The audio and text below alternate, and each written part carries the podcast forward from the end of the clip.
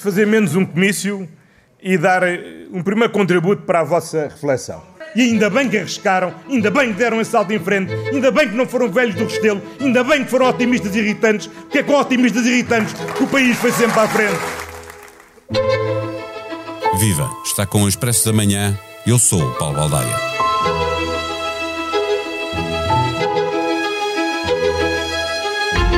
O pacote da juventude, apresentado pelo líder do PS em nome do Primeiro-Ministro, pode revelar uma preocupação dos socialistas com o eleitorado mais jovem, que alegadamente está a fugir para a oposição, tanto à direita como à esquerda, mas mostra, sobretudo, que o governo socialista mantém intacta a capacidade de marcar a agenda política.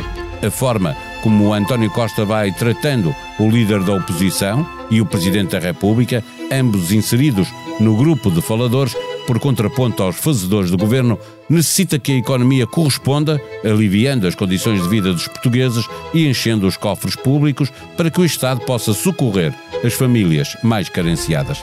Será a economia a determinar o sucesso ou insucesso do governo e, por razão inversa, dos líderes das oposições que comentaram as propostas socialistas, dizendo que elas não vão à raiz dos problemas, sabem a pouco, chegam tarde e são cópias do que as próprias oposições apresentaram no passado recente. Neste episódio, conversamos com o diretor adjunto do Expresso, David Diniz. O Expresso da Manhã tem o patrocínio do AGE, tudo o que os jovens precisam para o dia a dia. Uma conta neutra em carbono com menor impacto no ambiente, cartões em PVC reciclado e uma app para abrir e gerir a conta de forma 100% digital. Saiba mais em bancobpi.pt. Banco BPI, Grupo CaixaBank, registado junto do Banco de Portugal, sob o número 10. Viva David Inês. No final de maio estava a crise institucional a dar os primeiros passos. O Expresso fez a seguinte manchete. Costa vai utilizar folga nas contas para salvar legislatura, acrescentava um off de uma fonte do governo, dizendo que com 0,4% de déficit é fácil andar em campanha. As medidas para os jovens apresentadas esta quinta-feira são o pontapé de saída para concretizar essa estratégia. O pontapé de saída já, já tinha sido dado, na verdade, há algum tempo. António Costa vem tentando recuperar a iniciativa política com vários tipos de medidas, algumas vão correndo mal, como por exemplo o caso da habitação, um, mas é evidente que continuará na medida do possível. Eu não acho que a frase de uh, que aí era citada de que o governo tem um déficit muito baixo, portanto é muito fácil fazer. Isso não se aplica. Só para dar um exemplo, esta semana percebemos que depois de Fernando ter dito uh, a fechar uh, o, a época política passada uh, que estava a estudar até onde é que conseguiria ir na redução de IRS e talvez conseguisse ir mais longe do que estava previsto no programa de estabilidade, que afinal uh, não conseguirá ir mais longe do que isso. Portanto, os 2 mil milhões que foram anunciados é o que acontece. Isto é só uma imagem para te mostrar que o, o o garrote financeiro, orçamental, sobretudo vindo da dívida pública. Como veio alta. lembrar Mário Centeno até. Exatamente, esta semana foi provavelmente a notícia da semana, aquele, aquele artigo editorial publicado nas páginas do Banco de Portugal. Um, o que me parece é que António Costa, toda a folga que conseguir utilizar, uh, vai, vai usá-la definitivamente. Uh, aqui é importante anotar que o alvo é bem definido. Pois, a questão é essa. Hum. É, é porque uh, houve uma coincidência na rentrée socialista e quiseram apresentar agora, ou poderá acontecer o facto do, do PS estar a perceber que o eleitorado mais jovem uhum. pode fugir para as oposições uh, à esquerda e à direita? Isto vai, vai por partes, não é? Porque se tu reparares, aqui há uns meses António Costa apresentou ou deu a garantia aos pensionistas de que reporia uh, integralmente aquilo que estava uh, previsto na lei, apesar da inflação. E fez e um aumento custos, intercalar no meio e, do ano. E prometeu que no próximo ano reporá outra vez poder de compra. Portanto, estamos a falar de só aí 2 mil milhões de euros. É, é, mesmo muito dinheiro no orçamento. Agora, para os, agora olha para os jovens, com uma quantia que, é, que, que será seguramente muito inferior a essa, uh, à dos mais velhos, aos dos pensionistas, uh, mas que talvez seja, não vou dizer muito significativa, mas minimamente significativa. O, o que é mesmo significativo é o tipo de eleitorado que ele escolhe. Porque se no caso dos pensionistas António Costa tinha uh, a necessidade de segurar o apoio de quem lhe entregou, Sim. todos os estudos o indicavam, uma maioria absoluta, neste caso está uh, a olhar para o eleitorado que ficou mais próximo do PSD. Aliás, olhando para uma sondagem que os Expresso e SIC publicaram pouco depois das eleições legislativas, portanto há um, um pouco mais de um ano, uh, era muito claro que só dois escalões etários uh, uh, tinham votado mais PSD do que Partido Socialista nas últimas e legislativas. E eram os mais novos. Estamos a falar de escalão 18-24 e, sobretudo, 25-44. Uh, e portanto, se nós olharmos para isto, percebemos que, para além da razão objetiva, estratégica, se tu quiseres, de é preciso segurar os jovens, são claramente uh, os portugueses mais insatisfeitos, todos os estudos o indicam, todos os indicadores objetivos também o mostram.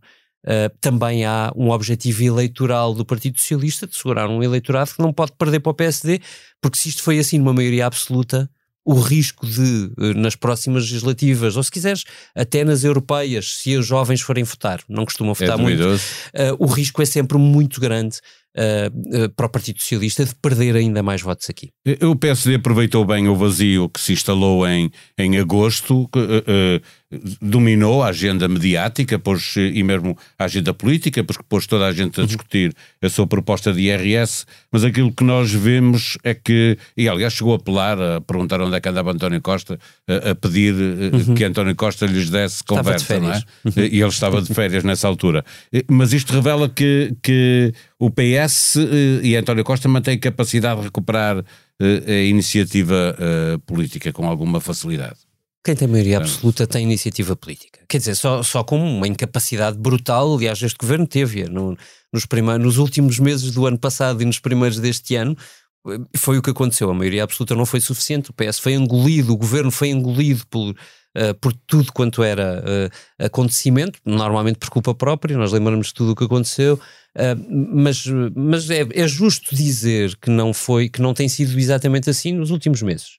Aconteceu, claro, durante o verão houve um interregno, o PSD, como dizes bem, aproveitou mediaticamente para capitalizar alguma coisa.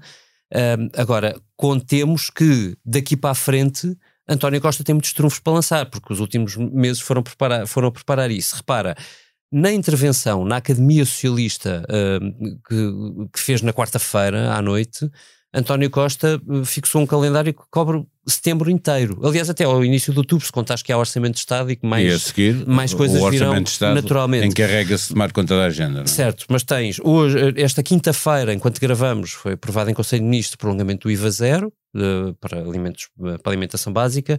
Uh, virá na próxima semana uma reforma da saúde a nível local, não nos hospitais, mas a nível local. Depois, António Costa promete novos estímulos ao crédito para, para, apoiar no crédito à habitação, medindo o que o BCE vai decidir, e, e, logo à frente estará o Orçamento de Estado, portanto, não, não vão faltar. Ah, ainda faltam talvez algumas medidas ainda de apoio às famílias. Portanto, dito isto, os próximos meses vamos, vamos ter que contar com isto. António Costa percebe que está sob pressão uh, de, de, da oposição, legitimamente, o PSD marcou território, também do Presidente da República e tem a obrigação de responder, até porque e já lá vamos, vamos a, esta dar não é assim, nós voltamos de férias e como sempre os problemas continuam por lá, não é? E, portanto, na saúde há greves, problemas em hospitais, professores, a manchete do Expresso esta semana. Professores, é, faltam imensos professores, mais do que no ano passado nesta mesma fase. Um, olhando setor a setor, os problemas continuam lá. Portanto, não, não, é, é, resolver. Ou, ou o governo responde enfim, depois como responde também. também é aí que vamos, exatamente. Porque o silêncio de António Costa no Conselho de Estado deve ser inserido no contexto da atual crise institucional. Uh, nessa crise pesam os dois, ninguém ganha com isso. Uh, o que pode fazer diferença é de facto a evolução da economia e a capacidade de resolver problemas. há otimismo no governo para a convicção de que uh, há margem de manobra para, para gerir as coisas uh, este ano e os próximos até ao final da legislatura? É assim, alguma margem de manobra existe, porque também ninguém acredita propriamente numa recessão pesada, apesar do que estamos a ver na União Europeia, mas eu também já vi o governo mais otimista. Lá está, vou restar ao início da nossa conversa em síntese.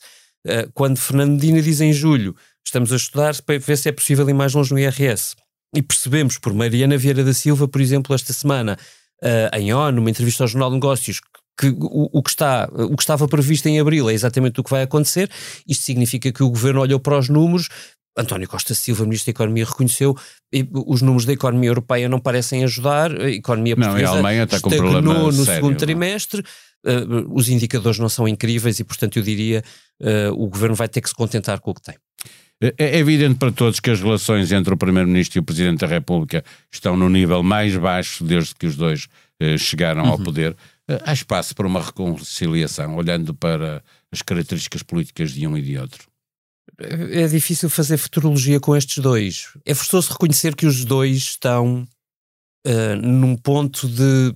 quase num beco sem saída, do ponto de vista da relação de um com o outro. E repara que, olhando por exemplo para António Costa, ele não tem outro interlocutor, não é? Não há um outro partido com quem negociar medidas. Esta é uma maioria absoluta, tem enormes vantagens, mas precisa de alguma cobertura política para prosseguir com estabilidade. E essa cobertura política, inevitavelmente, é-lhe dada, ou tem-lhe sido dada pelo Presidente. Do lado de Marcelo, o, o beco sem saída é porque o Presidente sai, sai de cena antes deste Primeiro-Ministro. E isso não é muito bom para alguém que tem uma perspectiva de romper um relacionamento de sete anos. Um, se Marcelo sair em ruptura e não houver uma solução, António Costa prossegue, quem parece sair por cima é António Costa. Portanto, não é, um, não é fácil uh, subir mais o tom sem um risco imenso para os dois. Um, e, e, também não vai ser fácil recuar, porque claro. os dois, parece, parece muito claro isto. António Costa uh, uh, deixa perceber que perdeu um bocadinho a paciência para, para Marcelo. E Marcelo também deixa perceber que não quer ser complacente, mais complacente com uh, falhas ou atrasos ou maus resultados do governo. Sente-se magoado com. Acha que ajudou muito António Costa na geringonça e, e provavelmente queria retribuição agora, Mas, com a assim, maioria. Isto, o, o que é interessante nisto é. Uh, as relações pessoais contam muito em política conta mesmo muito, sobretudo quando estamos a falar de altos cargos. É, é, é preciso contar com isso. Conta nas nossas vidas, portanto, conta, obviamente, é claro. no, no, no, que eles fazem. E, e, é evidente, em todos os estudos de opinião, é evidente que uh, o, a coligação de palácios, como já alguém lhe chamou. É, Pedro foi, Adão e Silva chamou-lhe Bloco Central de Palácios. Isso, foi, foi muito bem recebida e muito bem sentida pelos portugueses e contou na reeleição de um e de outro. E, portanto, uh, como é que isto funcionará sem isso, não sei. Como é que está a expressão que o Expresso usa na edição desta sexta-feira, Guerra Fria, parece-me mesmo a expressão acertada, uh, porque há aquele senão de há aqui uma bomba atómica que o, pelo menos uma das partes pode usar uh, e, e, ninguém tem muita certeza que, que possa usar de facto. Uh, é mesmo um clima de guerra fria, se pensarmos bem. É sexta-feira, dia de nova edição do Expresso nas bancas, online em exclusivo para assinantes. Na manchete, a notícia de que ainda faltam professores para 100 mil alunos e este número representa um agravamento face a 2022. Na região de Lisboa, já não há candidatos a pelo menos quatro disciplinas. Também na primeira página, há motoristas do TVDE a dormir dentro dos carros. Aproveito para o avisar desde já que vai querer subscrever o novo podcast que vai chegar a meio da próxima semana. Coisa que não edifica nem destrói é o título do primeiro podcast original de Ricardo Araújo Pereira, inspirado na frase de Machado de Assis. O primeiro episódio sai já na quarta-feira, dia 13. Tem muito para onde escolher entre os podcasts da SIC e do Expresso. Ouça, comente, avalie, faça as suas sugestões, ajude-nos a fazer melhor o que fazemos para si. A sonoplastia deste episódio foi de João Martins. Tenham um bom dia, um bom fim de semana. Voltamos na segunda-feira. Até lá.